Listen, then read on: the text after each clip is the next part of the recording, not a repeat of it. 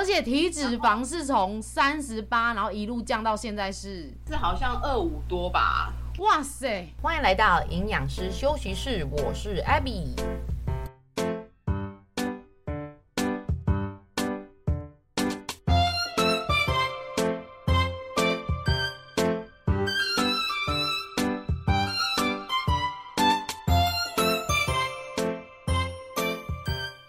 今天邀请到一位这个减重很成功的。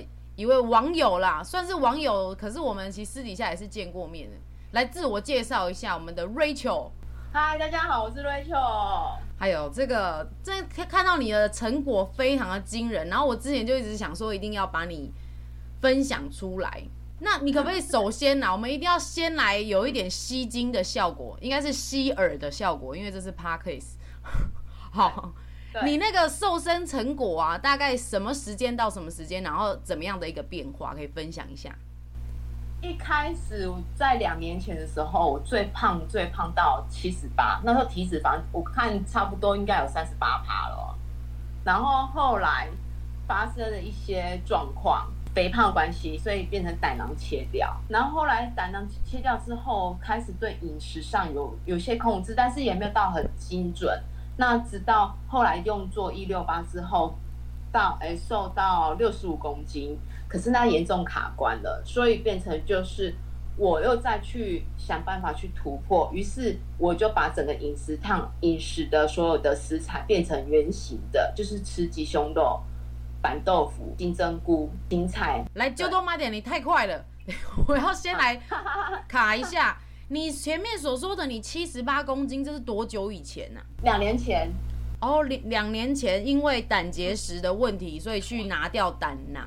对对。拿掉之后才开始重视饮食的控制。对，然后就有去先用一六八去尝试。工作关系，我不肯，我口欲上一定没办法立立即的减少很多，所以必须要用一六八去控制。OK OK，那这个。呃，从七十八到六十五，这个大概十三公斤，花了多久时间？一年半，一年，一年差不多，一年。哦，那等于说，相当于平均也是一个月一公斤啦。对对对，好，单纯就只有饮饮控，没有去运动。那一六八这个事情，你都也是自己土法炼钢，就是自己学习啦，没有说特别去买什么课啦，还是看中医啊，会不会？没有，并没有。并没有，你都是靠自己就对了。对，对，全部靠自己。那一六八，你的你对他那个时候的概念大概是怎么样执行的？执行的话，就是早上会吃，我会先灌七百 CC 的水，然后吃那个地瓜跟一个茶叶蛋，早上的时候，然后就过了到了中午之后，我就会吃完全无淀粉的，然后也没有所谓的蛋白质，就是只有青菜，就这样子没了。嗯。下午的话，啃嘴馋的话，就吃个优格，就这样子。哦，然后那个晚上就不吃了。对，晚上就不吃了。哦，就直接这样十六小时，又到隔天。对。对。哦，OK OK，那这个感觉吃的内容也都还是蛮天然的啦。因为我为我为什么会这样强调？是其实一六八啊，很多人在做，可是如果你没有去改变你饮食的内容，你也只不过是。把一样的分量集中在同一个时间吃光。对对 对，没错，哦，真的要改。那你对，对，那你在使用一六八有没有遇到这种撞墙期过？有啊，就觉得很厌世啊，然后想吃炸物啊。可是后来我发现，其实炸物我就会用优格去做取代，买那种小黄瓜直接生吃。那你吃到很好吃哦。很好吃，我有我有我有一个学生，我曾经有个学生跟你一样，然后他是，可是他跟你比较不同的方向，他是也是靠自己减肥减到很后面，然后已经体脂肪已经十几个哦，但是他还是可能有点不满意，然后他都吃小黄瓜而已，我都跟他说你不准再吃小黄瓜了，因为 吃到月经都不来了。小黄瓜其实对我也是算嘴馋，但是它一个好处就是它水分很多，那时候我对蛋白质的概念没有很足。哦，蛋白质概念不足，然后导致有没有什么现象或状况让你发现这个是重要的？压力肥集中在臀部跟腹部那一块。其实我就是有瘦，可是就是臀部跟腹部那一块还是没有瘦到。所以意思就是说，你从七十八到六十五这一段用一六八加上吃比较天然原型少吃的方式，蛋白质有点不够了，所以你减到后来就瓶颈。对对，完全都瓶颈，不能都是一直卡关卡很久，卡快两个月、三个月都有。就是说你做一样的方法，可是都没有动。对，嗯，然后那个时候你是怎么样发现新的方式呢？后来就是接触到健身房的一个朋友，然后他跟我讲说，你要把蛋白质拉高，然后再就是他有带我做一些重训的器材的正确的比较好的观念，所以渐渐的我把就是中午的那个自助餐的菜色多加了一个叫做那个鸡胸肉啊，那水煮鸡胸肉去做替代，对。你说做替代还是是增加？呃，应该是说我把菜减少，比如因为我原本吃的菜的数量是六百六百克，然后变成三百克，然后鸡胸肉三百克，板豆腐四百克，哦，就这样子每天这样吃了大概半年了。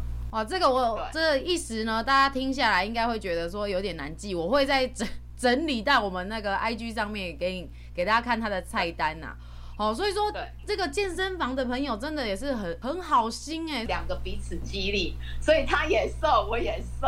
哦，他也是正在减就对了。对他，他也是卡到一个瓶颈，然后现在也突破了，所以他的体脂现在也十三趴左右。他是男的吧？女的，女的十三趴。对，那他很狂哎，他是准备要去选健美吗？对，我也不知道，他也我们两个互相在激励啊，有有有一点快要那个走火入魔了哦。好，好，请 请他要要注意身体健康。女女生有的时候如果体脂长期太低，怕会有一些不舒服啦。比如说，对，当然还是要看她生理期有没有正常啦，还是有没有那个备孕的一些预备啊等等的。那人人生的阶段不同了。哈，那回到你这一边，所以呃，刚才讲到说鸡胸肉把它蛋白质提升加进来之后，大概多久你又开始有掉？多久开始又掉？好像也是今年的大概二三月就开始掉，然后就尝试这样子一段时间之后，然后又加了一些重训。那还有就是水，我把水拉到三千三千 CC。嗯，所以跟原本大概会差多少啊？你是说的原本是指说体体脂吗？还是体哦？我说喝喝水这一块啦，喝水的差别。喝水的话，我原本就大概就是两千，嗯哼，然后现在变成拉到三千，发现。喝水有差，喝水还可以帮助你在是怎么样食欲上面吗？还是就是代谢的感觉？代谢，然后皮肤有变好。了解了解，所以就是说，哎、欸，你从七十八到六十五，大概停了两三个月之后，改变了一下运动的方式，加上了蛋白质，还有重训，然后以及喝水的量，对，然后体重又开始动了。对，就开又开始往下动了，就是往下到现在的，现在就是维持在五十七、五十八左右。对，哦，了解了解，所以现在就是，嗯、我现在有稍微帮你算一下，因为我们 Rachel 她的身高大概一百五十六，所以 BMI 算是之前你五十九公斤的时候跟我讲的时候，还稍微有点超标，二十四，BMI 是二十四。那现在五十七的话，应该是有到健康范围了。对对。而且体脂肪是从三十八，然后一路降到现在是是好像二五多吧？哇塞！对，我记得那时候后来我有再去测，然后我的整个肌肉量还有腹部的脂肪也都是往下掉，这样呃，肌肉量往上，然后脂肪往下。对，嗯哼哼，嗯，对，两个月时间就体脂掉了三点六趴左右。哦，两个月掉三点六趴的这个曲线，感觉是你。减脂过程中曲线比较快速的一段，对，然后代谢也提高了，从一千二到一千三。有你，你最后有总整理一个照片，然后我你穿那个橘色、浅橘色衣服的那个最巅峰的时期，我想，因为你一百五十六公分，然后七十八，真的是已经是圆形了。对，对，对。好，那我想要回过头来先了解一下，说，哎，你为什么会？人生到了七十八这个巅峰，因为工作压力，自己说穿就是自己口欲的。我说的口欲就是口嘴巴上面上面的欲望，想要吃东西，因为工作工会想要一直吃，然后同事他们又揪下午茶，然后不知不觉就是一天至少要吃午餐。对，所以七十八真的是你人生中最高的数字了吗？对，已经是最高了，最高真的是最高了，我不想再。很难想象，如果再高下去，我有可能应该很很可怕。那你刚接触到这个工作的时候，进这个公司的时候是多重啊？至少顶多是七十七十一哦，七十一。所以不是还 不是这个公司的错，要不然是哪里哪里开始？是这个行业，这个行业哦，这个行业工作越只要一到旺季，就工作真的压力特大的。我们 Rachel 可以介绍一下，你是在哪边工作？会计事务所工作。会计师事务所是几点进去，几点出来？几点进去哦？有忙的话，早上呢八点半就要进去了，然后晚上十点才能回家。哎呀，怎么会这样子？所以就是关在里面一直喂食就对了。对啊，他们就揪什么下午茶啊、手摇杯啊。我跟你讲，很难想象，就是你几乎可以看到每天都是红豆饼、手摇杯，然后手摇杯又是那种杨枝甘露。我夏天就很爱那种杨枝甘露，那杨枝甘露一杯就要好好几百大卡呢。啊，好几百大卡这件事，你是那个时候喝还不知道？对，那时候喝还很爽，还不知道，而且还吃油炸物，然后旁边还有盐盐水那个盐酥鸡啊、盐水鸡啊、卤味啊，像哦一堆五味博哎。那所以你人生中，比如说你刚出社会的时候，其实原本的体重大概是在什么范围？大概维持在六十六十一、六十二左右。对，现在的体重是我最最最最瘦的时候，反而是你人生中最瘦的时候。对，现在是我最瘦的时候，现在。哦，原来是。那你们家是属于胖胖的人吗？还是没有？对，家是属于胖胖的。哦，那你这样子真的是蛮厉害的，因为其实说实在的啦，那个。基因还是占一部分的原因，然后再加上家庭如果都圆圆的，那可能家里的饮食习惯也会比较不容易瘦，这样子。对对，哎，你就习惯了啊。放糖，哼，放糖。你是哪里人？台南。哦，台南吃最甜的那一那一个县市。对，所以东西就很多东西要放糖啊。好，我要整理一下我的思绪。好，那我我也想要了解一下说。你为什么会有这么强烈的动机想要减？就除了前面的那个胆结石啊，注意到健康了，因为你等于说健康亮红灯了嘛。对。所以就想说要控制，然后那可是你其实控制到六十五就已经算很不错了。很多人在这里就会停止了，但什么动力让你可以这样一直燃烧下去？就像我刚刚回到一个，就是讲的，就是一个健身房的那个朋友，他刺激到我，然后我也刺激到他，所以我们两个互相激励。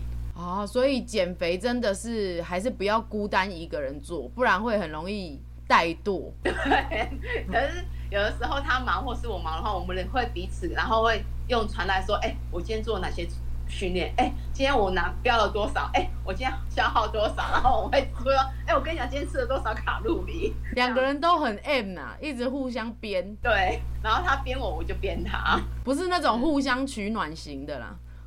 是 不是我们互相编？有一次很夸张，就是他还可以一个晚上掉一个起司起司蛋糕啊，一一千七百哇！而且这个应该会胃食道逆流吧？这很难消化哎！哇，这么狂啊！是要准备去参加那个大胃王竞赛了吗？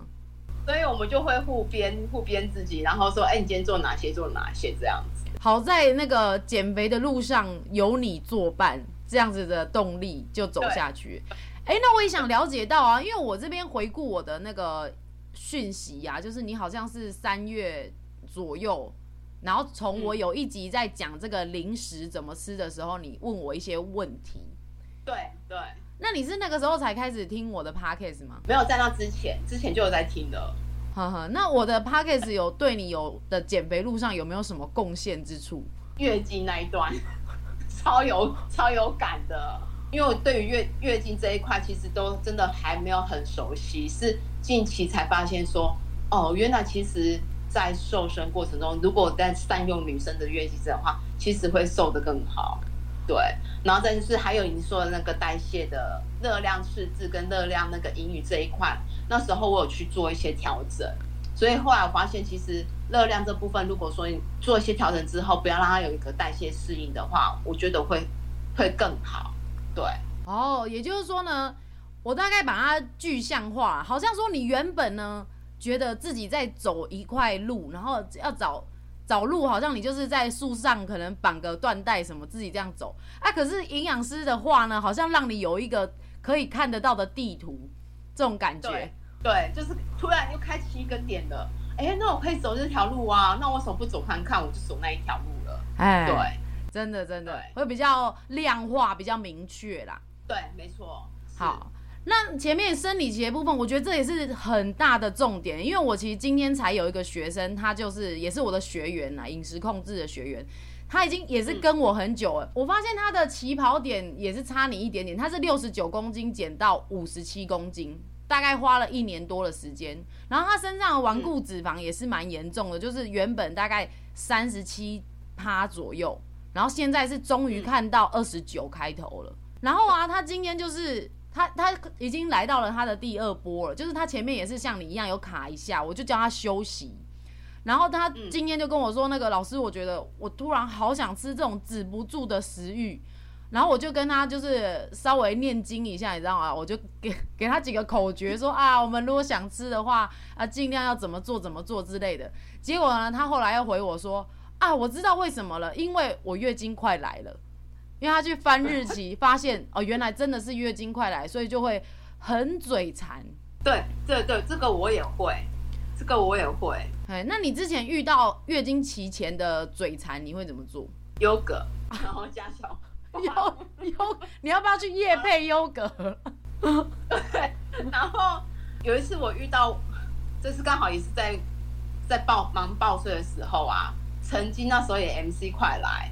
可是那是因为真的需要脑袋清醒，然后最高最高一次记录是吃某某巧克力吃了十二条啊！那你吃完隔天没有肿得像面包一样？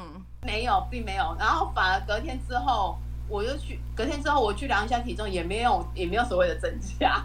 我在想说是我到底什么？后来想到一件事情，就是因为我吃巧我吃巧克力的时候，我会习惯于做一件事情，大量灌水哦。真的是幸好有你们做一些实验呢，因为这种实验营养师本人是不太敢做的。但 因为我们就是照着书上面嘛，告诉我们说大概这些会有什么结果，但是要就是要像这样收集学员的实验，才能够去对照说哦，原来如果你吃很多巧克力，然后再喝多一点水的话，好像没有杀伤力可以减缓一点。对，是杀伤力减缓很多，减缓。我觉得我会习惯喝很大量的水。我觉得真的不管怎么样，随时随地都要一定要补充，这太重要了。好，那那你吃完巧克力配了很多水之后，你那一天后来还还会想吃东西吗？还有吃吗？完全没有了，就没有了。那我想呢，你可能那一天就是使用了巧克力减肥法，因为也没有别的东西呀、啊。对对，我也这么觉得。吃了那个十二条之后呢，隔天之后，接下来我也没有再碰巧克力了，就腻死了。对，没有，完全没有碰。对对，有的时候那个爱一个东西就把它吃到有够怕。对对对，我我可能我是这种比较极端型的，就是吃到一吃到一个极限之后，哦，怕了，好不敢吃了，我就不会想吃了。这个就呼吁到我之前常常在频道中提醒大家的，如果你要。减肥啊，要做饮食控制，你最好食物越单纯越好，因为只要我们人的味蕾哈，不断的接触不同的味道，你就会很开胃，你反而会停不下来。对对，有一次那天我在看剧的时候，因为我哦我会去点一个盐水鸡，我们家楼下的盐水鸡真的是太有名了，然后那时候点的很夸张，然后点的大概至少应该有算一算有八百八百克吧，因为还有鸡胸肉，还有青菜什么的。然后后来我又吃了吃了一排的那个 某某巧克力，又是某某巧克力，然后又吃了面包，喝了一杯咖啡，走摇杯，对，哇，这感觉你好像可以，这个钱也差不多可以去美福吃 buffet 了。这个镜头现在都还会有吗，亲爱的？我我偶尔会发生这样子。嗯好好好，这个我是觉得哈，还是不要太长了，因为作为营养师，比较担心的是，当然胃食道逆流的问题，因为你太多食物了哈，这个它难免会松弛，然后你又有消化液在胃，它就会回喷到我们食道下面的这个括约肌。对，嗯，对你平常不怎么样哦，可是只要你熬夜啊，还是压力大怎么样的时候，它就很容易火烧心就来了。对。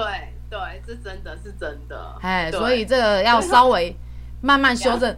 我跟你讲，我会讲得出这些话，就是我也做过这些事啊。人生啊啊，压力大谁没有，都会用食物来发泄。对，没错。哈，所以我就觉得，啊，不建不太建议这样啦，把它频率降低就好了。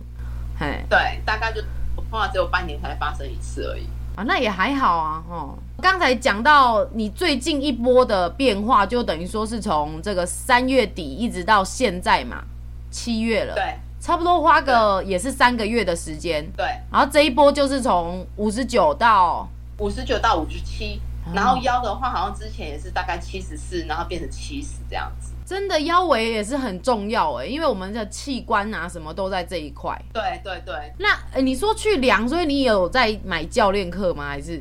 呃，你说 InBody 没有没有，我就有特别花钱哦，特别花钱去量而已。所以你还是你会自己开一个表格，然后去追踪这些数字。对对对。哼。然后我有去做的体重记录，还有我一些饮食上的那个吃的东西都会去记记录下来。然后像我今天做哪些运动，我也会消耗下记录下来这样子。嗯哼，对，我会想要了解到哈，因为我当然也会叫学生做记录，因为记录真的很重要，你才看得到你的改变。但是毕竟有些人就是他进入状况的程度不一嘛，或者是做久了会有点疲乏。那你会不会有这种状况？不会，因为我会每我会再加一个每天拍照，因为你看到自己美妙。美妙的身材之后，你就不会觉得很厌世。我可以把你的身材公布那个给大家看吗？就是到时候，啊、我真的觉得太激励了。那个橘色衣服的他是谁？他是你你阿姨吧？真的，那时候是真的是最巅峰的时候。对，哦，所以说这边就是提到大家记录的重要，因为我有时候呃。新收到的一些学生啊，我就会请他要记录他的体重什么什么的，然后他们都会很懒惰去写，那我就会发现其实这样子的动机是不够强烈的，因为如果你有在做到改变的话，你应该会很期待自己每天是不是有一点点不一样。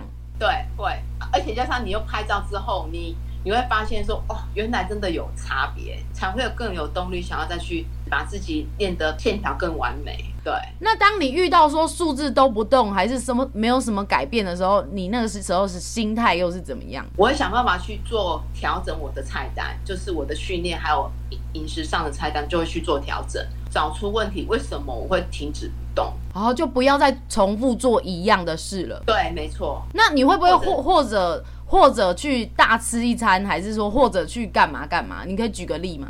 前阵子公司请客有大吃一餐，员工聚餐前面，我那时候去台南台南玩，然后到聚餐的时候，我回来量暴增五十九点八了。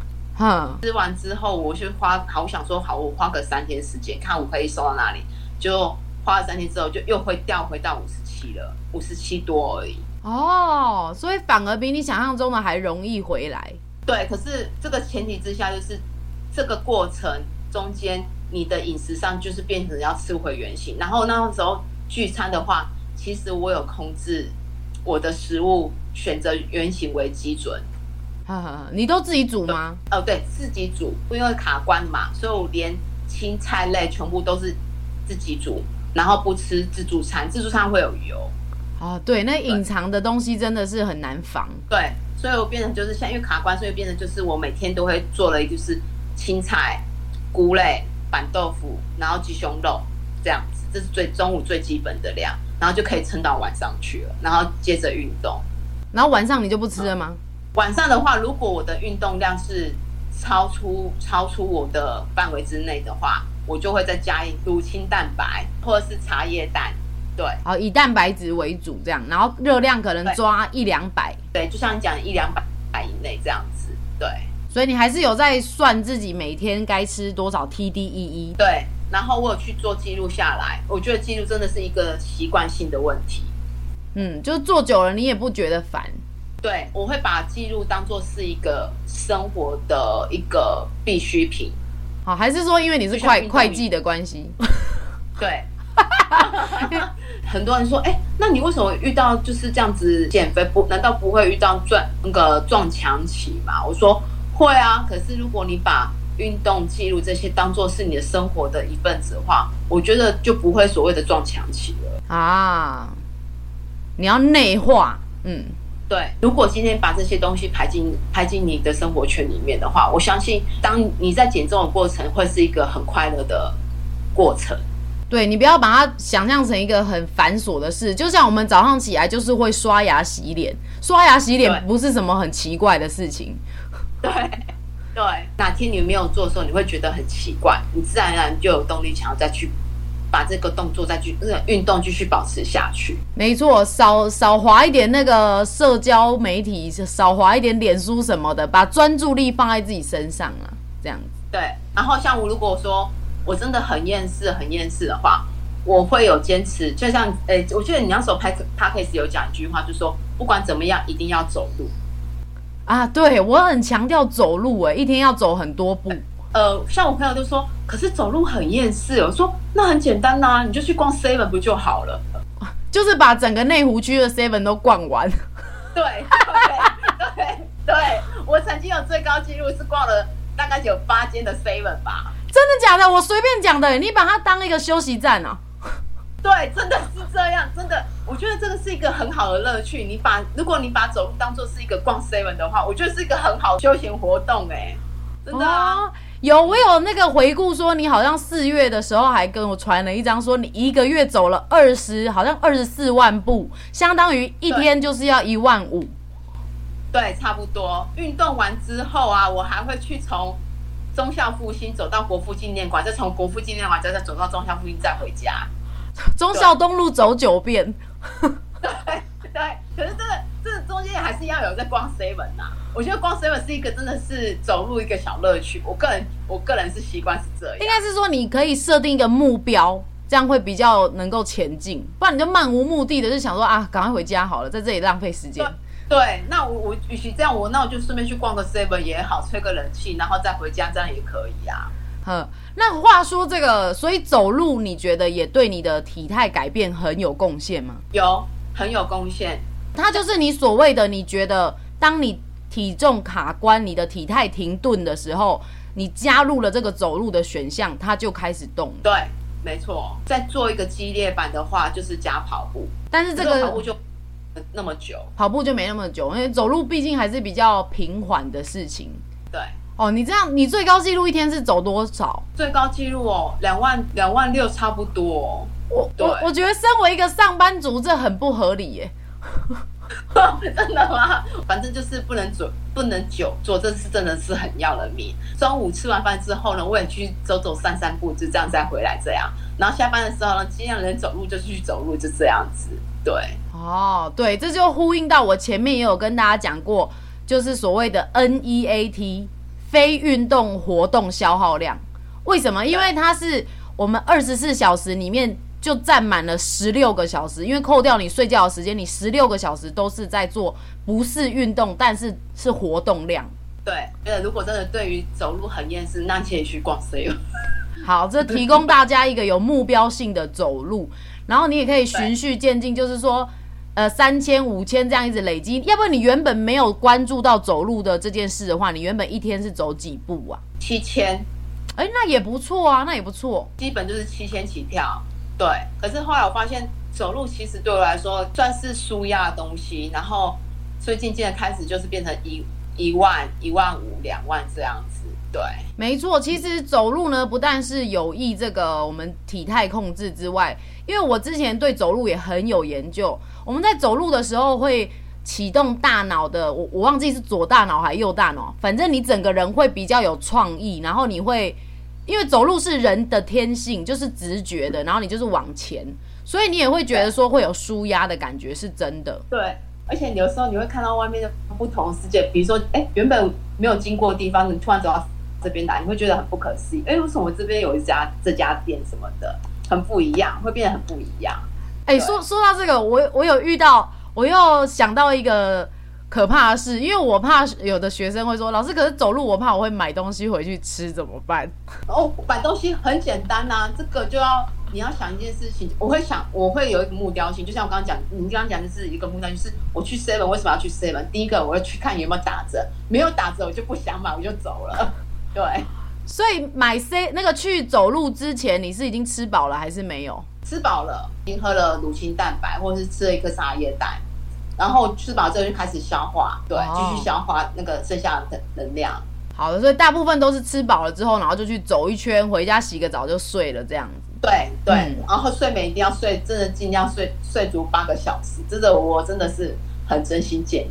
哦，所以这也是你体态控制过程睡眠有做改善吗？睡眠是我一直现在努力在做，是因为工作的关系，然后我会尽量让自己睡，基本至少要睡足六个小时。运动之后，我有发现说我睡眠的是熟睡的时间度有拉长很多。哦，加入运动之后，睡眠品质比较好。对，有差很多。那你现在运动一个礼拜是多少天呢、啊？一个礼拜有六天呢。哦，你这你，我就说你的这个菜单对于一般上班族算参考价值有一点低啊。这个好，你六天你 你还是来讲一下你做了哪些事好了。基本的话，原则上有氧一定是不可缺的，然后再是跑步、重训。重训的部分，自主重训很重要。好，所以简单来说，这个时数的分配就是一周会有六小时的运动。对，然后分别是有氧跟重训各半。对，现在因为已经体重下来了嘛，所以会变成有氧会占的大概可能就是两个小时，然后剩下的四个小时的话，我可能就去做重训这一块。嗯，这样的分配我觉得是很好的，因为反正你都有在走路，走路是一个很低强度的有氧了。对，反而就是要。守住你的肌肉量，对，因为我们在过程中啊，你在讯息的过程中，你也有有一次问我说，哎，老师要怎么提高代谢？然后我就跟你说要增加肌肉量之外呢，你还要注意饮食，因为那个时候你已经变小只了，所以你就要调整你的饮食量。对，所以我发现变小只之后，食量真的变少很多，然后也不需要那么多了。我那时候我看到你的 podcast 有讲，呃，应该是 IG 有讲了一句话说，你。嘴馋是生理上的需要，还是真的是口欲上的，就是嘴巴上的嘴馋？我有去分别说，我单纯只是想要嘴馋的话，那我就觉得我不没有必要去吃它了。嗯，可是如果是真的身体上的需要，我就会去找一些比较圆形的食物。优格或是水果类的，嗯，了解了解，所以就是对啊，因为大家很多人减肥都不敢吃水果，不敢吃淀粉。其实地瓜啊，什么水果啊，都是很棒的减肥食材。对对，像比如说早上的话，如果说我比较懒一点啊，可是就会去买，但是会买一些地瓜类，这个是一定要的。然后最近也是会把那个一些菜类的话，就就是比较高纤维的，比如说像。地瓜叶这一种的话，我就会拉回来开始吃，自己穿烫这样子。讲到这个，因为地瓜叶其实它是深绿色的蔬菜，只要是深色的蔬菜，其实我都非常的推荐，因为它的钙质啊、铁质、一些矿物质都很丰富，所以为什么一定要多吃蔬菜？那讲到这点，你有没有去补充一些什么维生素、综合维他命？有，早上一定有。对，然后还有鱼油。这个是你本来就在做的事，还是说体控之后才？有去注意？呃，今年对，也是体控后就开始在加这些东西了。好的，好的，好，这边就是再次提醒大家，因为减脂的过程难免你的饮食可能有时候量比较限缩，然后也种类也可能不够多，那我们有的时候就吃一些综合维他命来补充一下，也是呃也是很需要的。但是还是要提醒各位哈，这个补充品啊，它一定是金字塔的最顶端。你再怎么减呢，它都不会是最大的工程。好，最重要的还是你所谓的基础的饮食控制跟运动的安排，这样子。对，对对对对。所以我觉得回到刚才你讲到说这个提到我讲 IG 上面一句话，你是为了心理的饿还是生理的饿？对，这句话呢很重要，是因为我们过去一直撑着比较大的身体，那你都很习惯自己做这些事。当你真的瘦下来的时候，你其实已经换了一套衣服了，你就不不需要再做你过去习惯的事情了，你你就要改变，要有这个所谓的察觉啦。嗯，对，当下你会判断判断说到底你会不会饿这一段，就是说你自己是身体需要，还是是真的单纯是嘴馋？如果单纯是嘴馋，其实说的你就吃个优格去去做取代就好了，就是那个就还好。可是如果是真的身体饿的话，身体需要的话，就是吃蛋白质去补充它，就这样。对，没错，这个所有体重控制的人，千万不要浪费你一分一毫的热量，要吃在营养价值上。就像你在钱花的时候要花在刀口上，意思是一样。好哦，好哦，我觉得今天的内容真的是浓度也是蛮高的。哦，而且你讲话好快哦，因为我说会计，我们都讲话速度真的很快。你你会计的快是很快的快。哎，对。好，那我想说，呃，这个在最后啊，呃，因为你真的是很励志，七十八到五十七，然后体脂肪三十八到现在二十五了，哦，对，简直就是年轻二十岁的一个外貌。我真的没有骗大家哈、嗯，那到时候我放照片，大家自己去看我的 IG，好，可以 follow 一下。那我最后想要请你呢，就是给也想要减脂、也想要改变的人一些鼓励，或者是你想要给他们什么需要注意的地方？注意的地方，我觉得第一个运动伤害这部分一定要注意到，就是呃，我说的，在你在训练过程运动，不要让自己的身体有有受伤什么的。这到时候后面反弹的效果会越来越大，然后再就是不要害怕停滞期，停滞期不是很可怕，可怕是你愿不愿意再去往前走。如果你不愿意，那个才是最可怕。嗯，对，因为停滞对我而言，其实它不是我想要的最大的阻碍了。就等于是，如如果我今天又再突破了，我找到了突破点，我又就会再突破，所以停滞期对我来说并不是重要。重要是自己有没有动力想要往前走，这才是最可怕的。对，哇，真的是太感人了。重要的是你有没有想要往前走。对，对啊。等下，现在现在现在是要哭了吗？因为那时候发生了很多事情，然后尤就是尤其是呃胆胆囊切掉之后，遇到了一些瓶颈，所以那时候当下其实很想要把自己，就是就干脆就这样胖下去就好了。可后来想想不行啊，我为什么要这样子做？嗯，对，嗯，所以停滞对我来说其实不是最大的。我真的觉得停滞不是很可怕，可怕是自己有没有有没有动力想要往前这才是重点。感觉你的心态也更强壮了。对，Rachel 这边就是提醒大家，呃，如果你要减脂的话，运动呢千万不要做到有伤害，不然那个是没不可逆的后果就惨了。哦，那再来就是停滞期并不很可怕。那停滞期你遇到最久是停多久？就那时候的六十五公斤，就是两两三个月。然后现在的五十七、五十八左右，就是这两个波段没了。好，那你你终极目标是要去去哪里？我现在体重已经对我来说不是重点，我想要除了体脂之外，我想要把自己的外在线条更好看。对啊，所以已经体重我是想要的。目标了，体重已经不是他曾经绑住你，可是你已经挣脱他了。对，所以我觉得那个对我而言其实也不是很重要，就是重训会拉高，然后有氧减少，就这样。好，就希望自己的线条可以更满意，那数字就是随缘，嗯，你不会太在意了。对，主要是因为你已经到达一个健康的范围了啦。对啊，对啊，但是我体脂还是会保持在一定的。基本的水位，可是水位的过程，你的外在的那个线条一定要维持的很好，当然要去做重训这些，这个是真的很一定要的。好，所以现在感觉那个做重训啊，这个已经也变成你的兴趣之一了。对，原本它只是你的手段，为了达到漂亮的身材，结果它已经变成你的兴趣了，乐在其中。做完之后会有一种爽快感？不做还反而觉得很奇怪。好，那就是希望说听到 Rachel 的这一些分享啊，让大家也是有一些动力。如果不论是你刚开始，还是说你也正在停滞期，或者是你真的是试遍了各种方法的人，拜托，减肥界永远都不会脱离饮食控制跟运动这两件事。对对，哎，那 Rachel，你有没有走过什么歪路啊？歪路没有哎、欸，唯一的歪路。就一直吃而已啊，就没了、欸，没有什么。我我没有说，我我没有在吃减肥药，并没有什么中医埋线呐、啊，还是什么打什么减肥针，真的没有。我我甚至我埋线还是最近一些哦哦，原来还有这个东西哦。然后后来我才是说哦，原来还有瘦瘦针哦。可是我都会觉得呃，算了，我都已经没差了，因为我都觉得运动对我来说比较重要。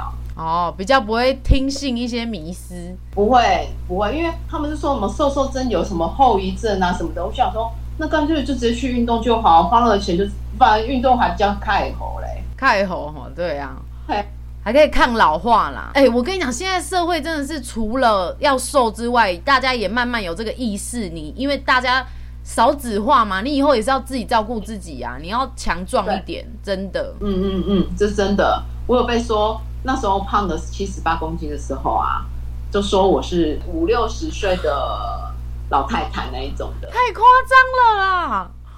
对，是真的有有人这样讲我，对，连我们老板都还不知道我到底实际的年纪。对啊，你们老板就是只有跟你通过电话，是不是？他说：“Rachel，你已经四十岁了。”我说。对，我已经事实了。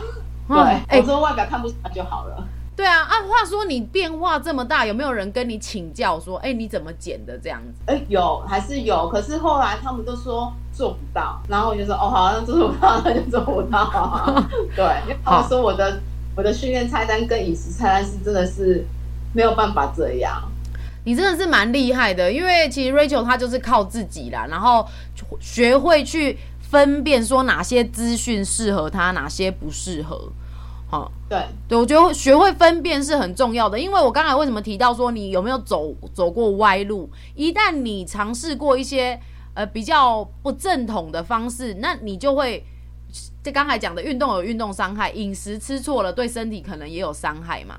哦，你就会觉得说自信心受创，还是说嗯短暂的脱水啊，然后后来又复胖，这种心态上面的比较不健全，其实你对后来的减肥就会越来越挫折。所以反倒是这样子的话，不如找一个专业的营养师，或者是你多看一些专业的文章，加入一个团体，或者是找一些比较有吸引力的一些单位去帮助你，这样子会比较好。对，是真的，是真的，对。对好，拍龙汤给啦，后来，哦，就是这样。大家希望大家都要找到有缘人哈，带你一起减肥。我觉得你那个朋友真的很棒哎，他让我真的是突破再突破。对，他还有要继续往下走吗？我跟他说，你不要再减了，就这样就刚好了。他就说好了，那他今他维持看看。对对，维持就好了，维持就好了。好，对我蛮蛮感谢他们，就是健身房。那两应该说是两位，一个男生一个女生，然后他们就是激励我，让我对于运动这个部分在理解上会有更不一样的层次上。朋友是一个很好的动力，但是相对的自己本身的动力有没有足够想要往前走，自己是要看自己。对，就是要成呃怎么样？你要找到自己的支持网，不不论是人还是一些媒介，你要。找得到支持你的那一股动力啦，对，这是很重要的，你这样才会有动力想要往前走。当你有这个动力往前走之后，你会尝到更甜美的果实。啊，太感人了！我们今天的结尾就是做这个样子，希望大家呢，今年哦七月了嘛，应该还有最后两季的时间。如果你年初的时候有立什么目标的话呢，赶快开始动手吧，因为什么时候开始都不嫌晚，真的。对，没错。好的，今天很感谢 Rachel 那个陪我一起录音哈。对，等你之后的好消息喽哈。好，OK，好，拜拜。感谢，拜拜，拜拜。今天的录音不晓得你听起来感觉如何呢？可能因为视讯的关系呢，在音频的呈现上面品质会有一点不好，这就要请大家见谅了啦。那呃，之前也有听众反映说在。呃，我换了麦克风之后，好像听起来有一些微微的嗡嗡声。可是我又有问其他的朋友啊，没有发现这个问题。所以我在想，可能听喇叭或是耳机，甚至是音量的调整，可能可以克服这件事情。那因为我本人的个性就是很，呃，怎么讲，大手大脚的吧。我对于这种细节的调整呢，实在是。比较没有耐心，我应该会把心思比较琢磨在内容呈现的部分，所以还请大家见谅。如果听起来不习惯的话，看是不是呃，就找一个你适合的音量。那我也会尽量的去用程式把这个音质做标准化。那回到我们今天 Rachel 的分享啊，我觉得她有很多点都很值得大家在进行体态控制的时候可以去学习的态度。我觉得方法呢，一定是很多种的，也都会有效。只是这个方法是否适合你，我们在做的时候都要去检视自己的成效，跟你所做的方法，它有没有在期待上面。很多人在体态控制上面有挫败的原因，就是因为使用的方式并不适合他，那他的眼光也放在别人的成果上面，没有看到自己目前的进度。我想是这样子啦，所以呃，我简单最后整理几个重点。第一个，如果你有体态控制的需求呢，我觉得第一个动机是非常重要的。就像是 Rachel 她一开始讲到，七十八公斤的她，由于器官已经出现一些红灯的讯号了，就是她胆囊要切除了。她没有细讲这一块，可是我相信她可能遇到一些人生的难关，觉得说很难过什么的。那因此立志呢，要把身体健康给找回来，这个身体的主控权找回来。好，所以就一路这样杀到这个六十五公斤了。那之后，由于结交了一些呃健身好伙伴，而且更好的是，这一些好伙伴呢，他们的观念啊，以及这个使用的方式也是比较正规的，就是我们常说的饮食跟运动，然后就带着他有这样的支持网，呃，继续做下去。所以第一个动机，第二个方法，以及你的支持网。然后再随着你的进度不断的去做调整，好，所以记录它在中间有讲到记录也是很重要的。如果你的方式做了一开始有用，但是后面如果发现，哎，好像这个路段开始是有点走上坡了，有点爬起来很累了，那你是不是还要用旧的方法呢？好，这个时候也许就是一个调整的时机了，或者是你需要更耐心的去等待它。啊、今天的分享呢，就如同 Rachel 送给我们的这句话：最可怕的不是停滞期，不是没有看到改变，而是你有没有这个动力继续走下去喽。好，那最后呢，我要再跟大家宣布一件事情，就是我们的 Abby 营养师休息室呢，到了第四十集了。我从年初的时候有说我想要做周更嘛，大部分时间我都有尽量的去做到。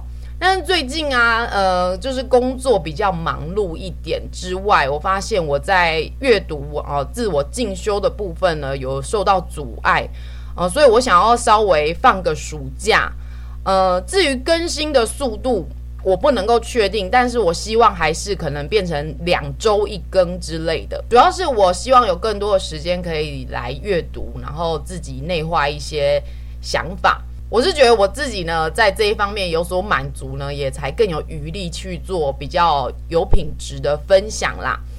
好，那有任何想要听的内容啊，还是有问题想要跟我讨论的话，也是欢迎大家可以到 IG 私讯我 a b b y 点 e a t 点 l i f e a b 营养师休息室。那也非常希望你可以在听完之后给我五星评论。